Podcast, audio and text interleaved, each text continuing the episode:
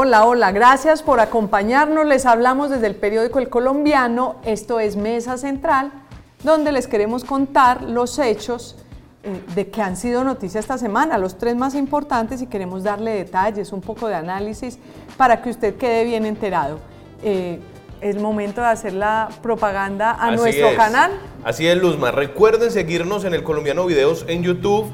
Ahí se suscriben, activan la campana para que les lleguen las notificaciones de Mesa Central, pero también de todos los contenidos que prepara el equipo de video y multimedia del colombiano. Síganos en Instagram, Twitter y Facebook como periódico El Colombiano. Bueno, y el tema principal de esta semana, tal vez el que ocupó más tiempo de todos, fue el tema de la participación de Colombia en la cumbre de Davos, que es donde se juntan todos los eh, entre los ricos del mundo y los gobernantes de los principales países del mundo a debatir los temas de mayor interés que este año, lo que pasa es que pasó un poco eh, desapercibido porque el escándalo mediático local no nos dejó ver, habló mucho de la inteligencia artificial.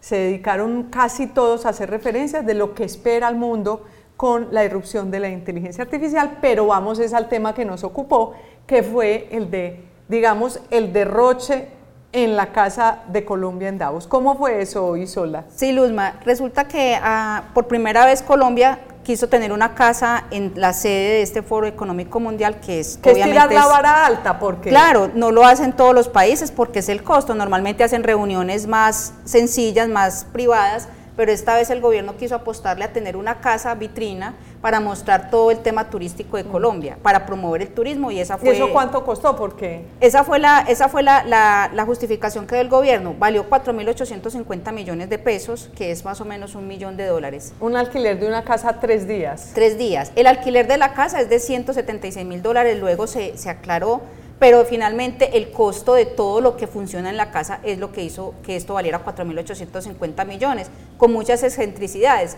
Volvemos a hablar del tema del carro, que un solo carro, un Jeep, que es muy típico de un Jeepao, que es muy típico de la región del eje cafetero, valió el alquiler y el traslado y la puesta allá en ese sitio 144 millones de pesos. Entonces empiezan una suma de gastos. Digamos, alguien decía en, la red X que más que lo que vale alquilar un Ferrari allá en, en Suiza.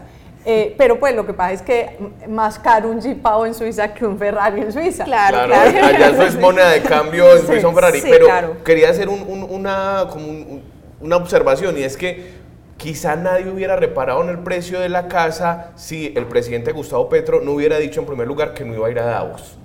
Ah, ah, claro. ¿Se acuerdan? Porque él, se había ido para Guatemala surge por, eh, a mejorar la democracia de Guatemala, a luchar por la democracia, y él desde allá dice, no, yo ya no voy a ir a Davos. Porque le interesaba resolver primero el tema de Guatemala. Claro. teníamos una tragedia enorme que fue también otra de las críticas que hubo al gobierno. Que, ese es el contexto mayor, que en realidad eh, en Chocó había 39 muertos en un derrumbe en una vía, y él se fue para Guatemala, que porque él tenía que salvar la democracia de Guatemala, que tenía que dejar al señor presidente eh, que se estaba posesionando posesionado para él poder estar tranquilo e ir a Davos. Entonces, eh, como decía alguien también eh, en la red X, qué vaina, no ha solucionado el problema de Palestina y se fue a solucionar el problema de Guatemala y tampoco lo ha solucionado, pero bueno, entonces no iba a ir a Davos. Claro, y ahí dijo, no voy a Davos y si voy. Entonces la gente dijo, no, ¿cómo así? No va a ir a Davos y dejó esa casa tirada. Tirada. Lo que pasa es que todos son una serie de malentendidos, no era la casa en donde él iba a dormir. Claro, eso se creyó pues al principio. Y digamos,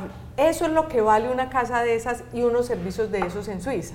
Eh, hay que decirlo todo porque allá todo es muy caro y por eso seguramente todos los países no lo ponen, precisamente porque estos señores ricos, yo no sé, yo no veo a Bill Gates yendo a ver, bueno, estoy en Suiza, voy a ver qué hay en la Casa Colombia de Suiza, pues uno no, uno no cree que... Entonces en ese sentido es un poco un derroche. Un derroche. Un derroche eh, que se junta, además una cosa un poquito aspiracional, pues que Colombia tiene que estar en Davos, en realidad habrá que ver los resultados de eso, pero que es un derroche que se suma a otros derroches que hemos venido denunciando incluso hablando en este programa. Como el la semana pasada todo el derroche de la primera dama, pues que tiene un derroche como de corte, como de corte imperial, eh, con fotógrafo, maquillador, el masajista Nerú, etcétera. Eh, también tenemos el derroche de la ida del presidente a Dubái, que también lo documentamos nosotros, 370 personas en la cumbre COP28. Eh, yo, ninguna otra delegación tenía esa dimensión ni, ni porque fuera, ni, ni bueno, creo que Estados Unidos tenía un poquito más nomás. Pero, pero es que es Estados Unidos. Pero pues es Estados La primera un país potencia. de- y un país de 250 millones de habitantes. Y Nosotros Mayela- somos una quinta parte de lo que es Estados Uno Unidos. pensaría que, esa, que ese derroche en Davos y en la COP28 sobre todo va alrededor de la imagen de Gustavo Petro que quiere hacer de sí mismo de un gran líder mundial que eh, se vende como el hombre que quiere cambiar el mundo y que dice en todas partes donde llega no vamos a buscar más petróleo, ah, pero sí le vamos a comprar gas a Venezuela que sale mucho más caro. Claro, y- y el, y el chiste es que, por ejemplo, eh, ahora en Davos, pues mire que Milei, el presidente de Argentina, fue con una delegación de cuatro personas, incluso también le sacó kilometraje a eso. Dije, voy con cuatro personas, se fue en avión comercial y él, eh, su discurso tuvo una audiencia, pues hace dos días iba en 7 millones de personas, yo no sé Fue demasiado. cuánto más los están viendo en todos los idiomas. Ayer vi que le metí, como era en español, le metieron inteligencia artificial y lo tradujeron al inglés perfectamente utilizando la, la- la voz de él, increíble. Y Elon Musk le contestó. Es decir, todo eso y resultó de mayor impacto eh, Javier Milei allá en, en- en Davos que todo el gasto. Importa que más el mensaje que toda la parafernalia alrededor del mensaje. Claro, fue más efectivo mi ley en su mensaje de austeridad del gasto, que también lo hemos, lo hemos hablado acá, cuando acá no lo estamos practicando, y él y, y Gustavo Petro habla de los países ricos, explotando a los países Claro. pobres. El Y mismo tanto es un mensaje, pues que Milei no ha hecho nada, está apenas empezando, pero como ese, ese mensaje va cogiendo mucha más fuerza y pues con, con pruebas de que va con solo tres personas más, cuatro personas más. Sí, de, de hecho es básicamente, lo, pero esto lo que representa y lo que simboliza es un Estado, un espíritu derrochón en el Estado colombiano. Eh, podríamos dar 20 mil ejemplos. Apenas el más reciente, el que salió en las últimas horas, es que en diciembre se les dio una prima a todos los funcionarios de la Contraloría General, que nos vale a todos los colombianos 17 mil millones de pesos, les van a dar un salario, la mitad de un salario más que porque la Contraloría cumple 100 años. Entonces el, el gobierno nacional decidió dar esa plata. Ese es un ejemplo más.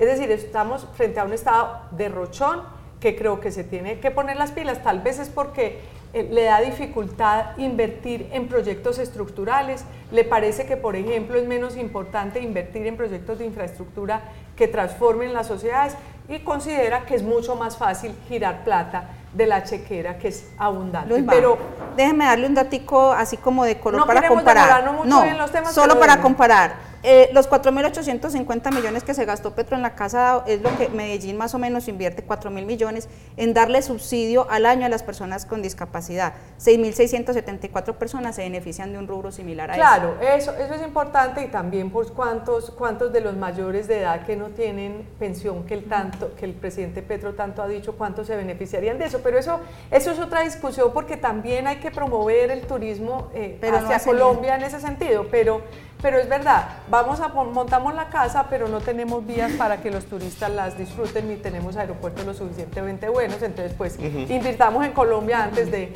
de producir esto. Ese fue el tema del estado de Rochón de esta semana.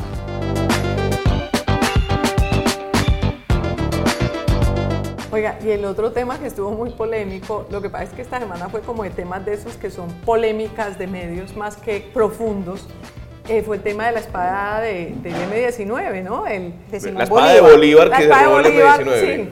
Ya, ya como que adopté el- la nueva narrativa. Está, está muy bien, está muy bien. Oíste, Luma, pero bueno, ¿en qué año se robaron la espada de Bolívar? Ah, pues es que como yo estuve leyendo los temas, lo sé. Si me pregunta la semana pasada, no sé, pero como me preguntó esta semana, en 1974. Cuatro 17 guerrilleros de del enero. M19, 17 de enero, llegaron a la quinta de Bolívar en Bogotá y se robaron la espada de Bolívar, pero es una de las espadas. Bolívar tenía varias espadas, pues era un espadachín. Hay muchos relatos muy interesantes. Uno de ellos lo hizo la revista Semana hace casi 30 años, yo creo, que contaba que esa espada no es con la que combatió Bolívar en la batalla de Boyacá, porque la tecnología que tiene esa espada es posterior. Pero bueno, más allá, más allá de ese punto, lo interesante es ver ¿Por qué es tan significativa la espada de Bolívar? Es que acuérdense ustedes que para Gustavo Petro no solo interrumpió su posesión, acuérdense que la posesión ¿Dónde quedó está la congelada. espada? ¿Dónde está? Y eso como 15 minutos, 20 minutos esperando a que trajeran la espada de Bolívar. Y luego como se cumplieron, esta semana se cumplieron 50 años del robo de la espada de Bolívar para unos, del rescate de la espada de Bolívar para otros, o de la recuperación. De la recuperación. Que dicen, pues por eso estamos hablando de la espada de Bolívar. Pero más allá de eso, eh, que además es que esa espada fue un motivo, como un botín de guerra simbólico muy importante en la nación, porque la, estuvo persiguiendo el, ejército, una vez se la robaron, fue una persecución del ejército permanente a los del M-19 y los del M-19 escondiéndola por todos lados. era, como un Trofeo, era como un trofeo de guerra, eh, como cuando hoy se enfrentan las barras de fútbol y le roban el trapo a otra, así tal cual. Pero es que vos estás diciendo que esa, esa espada la tuvo el poeta León de Grave, el poeta Luis Vidal, de Calarcá. O sea, eso era como una, como una especie de recuerdo del el pueblo que gana su, su libertad, ¿no? El pueblo no, pues ese grupo de muchachos jóvenes, porque en realidad eran 30 jóvenes cuando empezaron y se robaron la espada de Bolívar. Y todo el escándalo que hicieron alrededor de la espada y toda la persecución que hizo el ejército hizo que crecieran. Claro. Realmente ese acto simbólico fue el que les significó convertirse de verdad en un movimiento más Pero es que eso nos ayuda también a entender mucho al gobierno de Petro, los símbolos. Claro, para pasar a lo, lo de los poetas, es que el general de la época, que era Camacho Leiva, decía que a él no le importaba ningún poeta. Creo que los detuvieron y todo. Detuvo a Luis Vidal después porque, bueno, León de Grey que, estaba en su tumba, que el hijo de León de Grey la tenía guardada. Eh, en general, parece que esa, esa espada iba de lado a lado, pero se volvió en un, en un símbolo de honor para el ejército colombiano recuperar esa espada. Y por eso yo creo que la espada de Bolívar engrandeció al, al M19. Entonces, esta semana por eso volvió a ser tema. Claro, porque el Ministerio de Cultura citó una conmemoración del robo de eh, la espada de, Bolívar. De la recuperación. Pero no la citó. En su comunicado de prensa puso eh, para conmemorar los 50 años de la recuperación. Exactamente, de la recuperación. Y entonces empezó como una polémica en redes sociales y en programas matutinos de radio en el que se decía, bueno, estamos ante la celebración de la insurgencia, estamos ante la celebración del M-19. Claro, hay mucha gente que tiene un recuerdo muy romántico del M-19, esta guerrilla que robaba leche y la entregaban en los barrios pobres de Cali, de Bogotá, no, de que secuestraba, pues el M-19 Pero por el fue otro prácticamente el que inauguró el, secuestro. Entonces, por otro lado estaba eso. político y entre comillas para... Claro, ellos empezaron a secuestrar masivamente.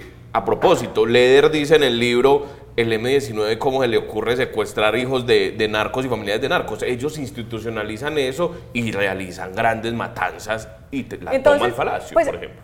En realidad es como un debate, no, no insulso necesariamente, pero Mientras unos dicen esto fue un robo porque fue contra la ley que existía en ese momento en el Estado colombiano y las constituciones hay que respetarlas, los otros dicen no, fue una recuperación porque fue como cuando Simón Bolívar, eh, el, buscaban el simbolismo de, Simón Bolívar como el revolucionario que se fue contra la aristocracia, entonces ellos querían verse así. Pero más allá de eso, realmente es deprimente que en el país estemos todavía discutiendo si el símbolo que nos identifica es algo relacionado con la guerra. Es decir, que yo creería que el país debería, listo, los dos tienen la razón. Es decir, en su momento unos piensan una cosa y otros piensan otro. Ya lo que ha demostrado la historia y lo que deberíamos todos estar haciendo un homenaje es que el M-19 pudo llegar al poder con en la democracia. Es decir, realmente el acuerdo no es la guerra la que nos debería definir. Lo que nos debería definir es que nuestra democracia es tan potente que firmaron un acuerdo de paz que lograron por la zona llegar al gobierno y que ahora están gobernando. Y que están gobernando y están gobernando con quienes hicieron parte de ese movimiento. Claro, hay un montón, sacamos un artículo. Sacamos, un, artículo. que nos faltó uno en el artículo del impreso, pero ya está. 10, por lo menos 10 dirigentes del M19 hoy son cabezas de cosas muy importantes, pues empezando por el presidente de la República por el director del Departamento Administrativo de la Presidencia, que es Carlos Ramón González. El tema de inteligencia. Toda la inteligencia está toda la inteligencia, toda la inteligencia, tanto el DNI, que es la Dirección Nacional de Inteligencia, como la, la, la ONP, que es la, de, la Unidad Nacional de Protección. Rodríguez. Está Fernando García también. 3D, es decir, donde se maneja inteligencia, ahí están los que estuvieron del M19. Y ahora también están dominando todo el tema de la paz, de la paz total. Sí, claro. Desde la salida de Danilo. Rueda, entonces está, Está Oti Patiño y está Vera Grave. Que Vera Grave es uno de los grandes íconos del M19 además. O sea, Total. eh, el M19 o los que eran dirigentes del M19 están gobernando con Gustavo Petro. ¿Cómo lo lograron? A través de las vías democráticas, Sí. lo que vos estás diciendo. Eh, René, René Guarín también, que fue muy importante y fue muy compañero de Gustavo Petro y maneja temas de inteligencia, pero está ahí, está en el DAPRE. Y les quería decir uno más que tal vez eh, la razón por la cual estábamos hablando del gobierno del M19 es que el, el nuevo director de la eh, nueva EPS, Saldo Cadena, que fue compañero de Gustavo Petro en el M19 y que en realidad ya no es solamente los temas de inteligencia, no solamente los temas de paz, no son los temas de presidencia, sino que es el tema de salud, que es el que va a aplicar vía la nueva EPS, que tiene casi 10 millones de afiliados, va a aplicar, creemos, la reforma a la salud sin tener que pagar por pasar por el Congreso de la República. Por- Entonces están gobernando. Entonces la, Están la conclusión es, el M19 ganó, listo, ganó, está gobernando. ¿Por qué nos tenemos que seguir dedicando a una espada de Bolívar que representa solo la guerra que nos ha identificado por tanto tiempo? Pasemos la página y demos ya el debate de que qué bueno, qué fuerte es nuestra democracia y todas las cosas que hemos logrado para que sigamos adelante.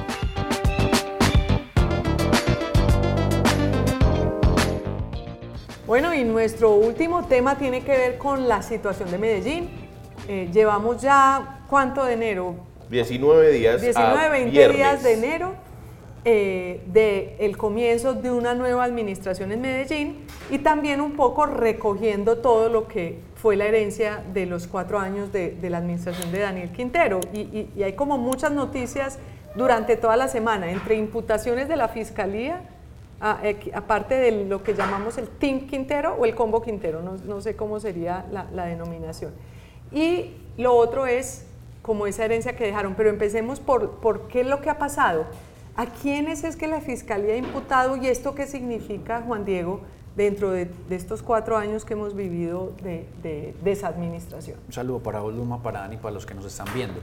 Tuvimos tres noches de audiencias de imputaciones, digamos que este es el, el- combo de imputaciones que había anunciado el fiscal Barbosa en noviembre. Empezó a finales de, ese mes con buen comienzo, les imputaron un nuevo delito a la exsecretaria de Educación eh, Marta Alexandra Gudelo, a Lina Gil, que era la directora técnica del programa, y a la ex representante del contratista.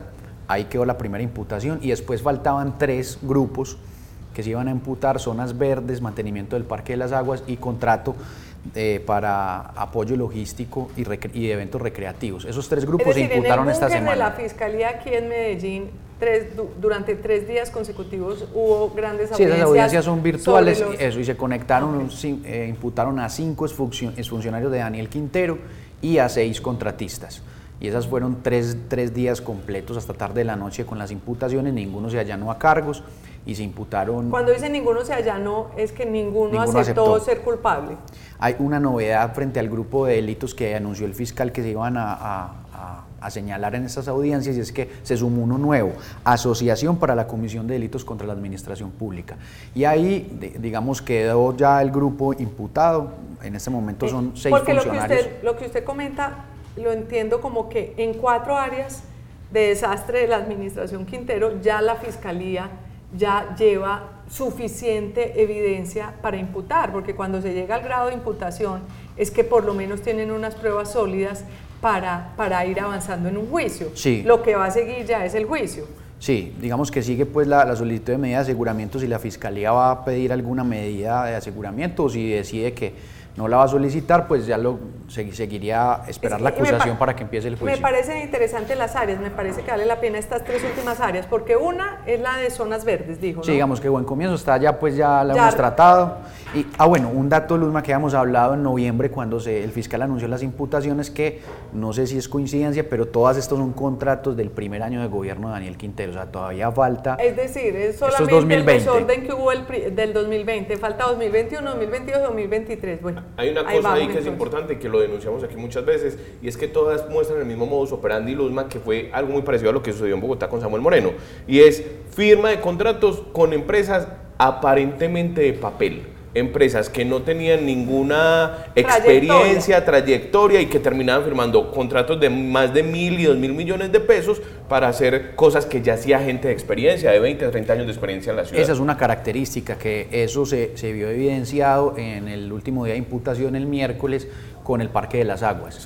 Había una empresa creada en 2019, otra empresa que el objeto social era vender telas y terminó haciéndole mantenimiento al Parque de las Aguas. Ese es el primer grupo, Parque de las Aguas.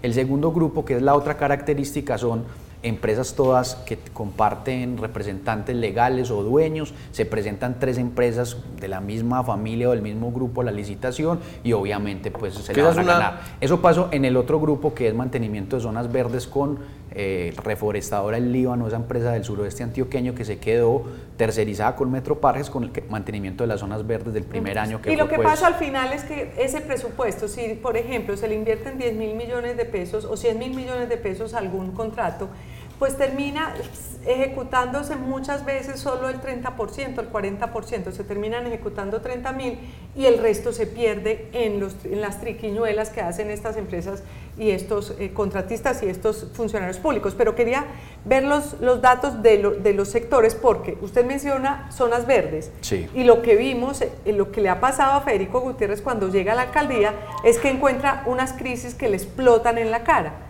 una es la de eh, las basuras, que tiene que ver también con, todo esto de la, del saneamiento. Otra es la de los escenarios deportivos que, como usted dijo, por ejemplo, en Parque de las Aguas, si bien es un escenario recreativo, pero publicamos esta semana que prácticamente solo están buenos el 28% de los escenarios deportivos y los otros están malos, no es que estén malitos. En ruinas, el director del INDER dijo en ruinas. En ruinas, es que esas, esas piscinas con unos huecos de estas dimensiones, los muchachos caminando descalzos o, la, cancha atlética eh, levantada, todo el tapete. La pista. atlética levantado el tapete, pues lo, que va a pasar es que se van a lesionar es todos los deportistas. Eh, otro tema que se vio esta semana, Luzma, a raíz de toda esa eh, crisis, de la infraestructura es los espacios públicos tienen una, gran crisis en cuanto al mantenimiento que quedó en el abandono. Hablamos como de grandes grupos, los escenarios deportivos, efectivamente el 71% de los escenarios deportivos están malos o están en ruina. También se habla de los parques, 2.000 parques de 2.600 que tiene Medellín se quedaron sin mantenimiento. Mm. Y también las vías, hay 691 huecos urgentes que se tienen que reparar en la malla vial.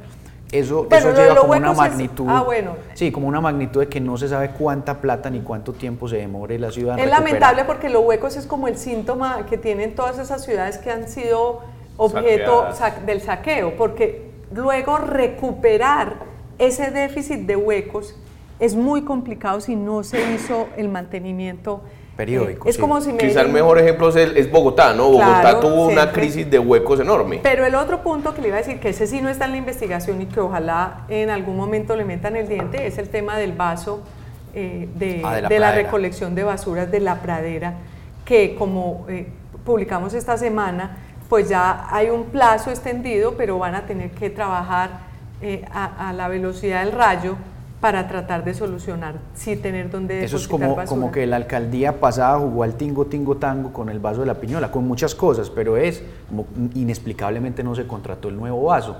Obviamente el plazo lleva hasta marzo, entonces que le estalla el siguiente la crisis eh, de la finalización de la disposición en el vaso actual. Entonces no se contrató después de dos años de que tenían la plata, de que tenían la licencia ambiental ya aprobada, no se contrató y la crisis de basura se explota este año, aunque ya hay un plan pues, Pero nos faltó, nos faltó una imputación. Nos faltó un grupo de, No, una, la de Daniel Quintero. Ah, bueno.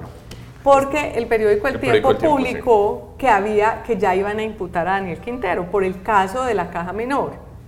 Y extrañamente al rato el periódico El Tiempo corrige la información y dice que eh, hay, se refiere ya a todas las imputaciones, de todas formas menciona, y nosotros averiguamos, llamamos a, tanto a la Fiscalía como al periódico El Tiempo, y la conclusión es que efectivamente la Fiscalía tiene una especie de hoja de ruta, un documento, hay un documento en donde dice qué va a hacer. Y en el documento estaba que decía imputación a Daniel Quintero y a su secretario privado Juan David Duque por la caja menor, que no es mucho el monto de lo que ellos tienen probado, a pesar de que se gastó mucho, pero probablemente eso necesita unas pruebas más, detalladas. Pero el asunto es que eh, parece que quién sabe si sí lo imputa el fiscal general Barbosa, porque el fiscal general se va ahorita el 12 de febrero, es decir, le quedan que dos semanas. Claro que él nos dijo, claro que él nos dijo que él venía el 9 de febrero a Medellín en una entrevista que, que nos concedió. Que venía la última semana pues de su periodo. Dos días antes. Ah, dos días, dos días, antes, de salir. venía a traer las cosas de la corrupción en Medellín. Entonces vamos a ver si parte de eso que va a traer es la imputación a Daniel Quintero como estaba prevista en ese documento que sí es de la Fiscalía, es decir, el documento sí existe, sí es de la Fiscalía, o se lo va a dejar eh, eso que parece ser que puede ser para él un chicharrón, una papa caliente, se la va a dejar a la, a, la vice, que viene. a la vicefiscal que va a estar ahí mientras tanto o al fiscal. Bueno, la última vez que vino, que fue en noviembre, anunció 13 imputaciones. Vamos a ver entonces esta vez qué, trae. Yo, yo quiero terminar con, con una cosa y es, lo mencionamos, el problema de, los, de las zonas verdes, el problema de las basuras, el problema de los parques, de todo hicimos denuncia en el colombiano y nunca teníamos acceso a los datos. Recuerden, por ejemplo, de los parques, murió un niño en un parque que no tenía mantenimiento y salieron a decir que no, que no era verdad, que el problema era la comunidad. Un columpio. un columpio. Y hoy ya venimos a saber que es que en realidad de 2.600 parques, ahora que hay datos, 2.000 nunca fueron atendidos. O sea que lo que venía quejándose la ciudad, lo que venían denunciando los medios de comunicación como el colombiano. Bueno, aunque sea para la historia, vamos armando, se, se termina de armar el muñeco y ojalá las autoridades, así como en un momento nos dejaron solos en Medellín para investigar, ojalá ahora le metan el diente al tema porque nunca es tarde para ejercer la justicia. Recuerden seguirnos en el Colombiano Videos en YouTube se suscriben ahí, activan la campana para que les lleguen las notificaciones cuando subamos un nuevo capítulo de Mesa Central o cualquiera de los contenidos que hacemos en el colombiano. Síganos también como periódico El Colombiano en TikTok, en Instagram, en Facebook y en la red social X antes Twitter. Pues sí, entonces hasta, hasta aquí llegamos hoy con nuestra Mesa Central. Muchas gracias Juan Diego, muchas gracias Daniel, a ustedes por estar hasta este momento con nosotros y les deseamos, a pesar de que ya pasó y ya empezó el año, les deseamos que tengan un año grandioso y un fin de semana estupendo.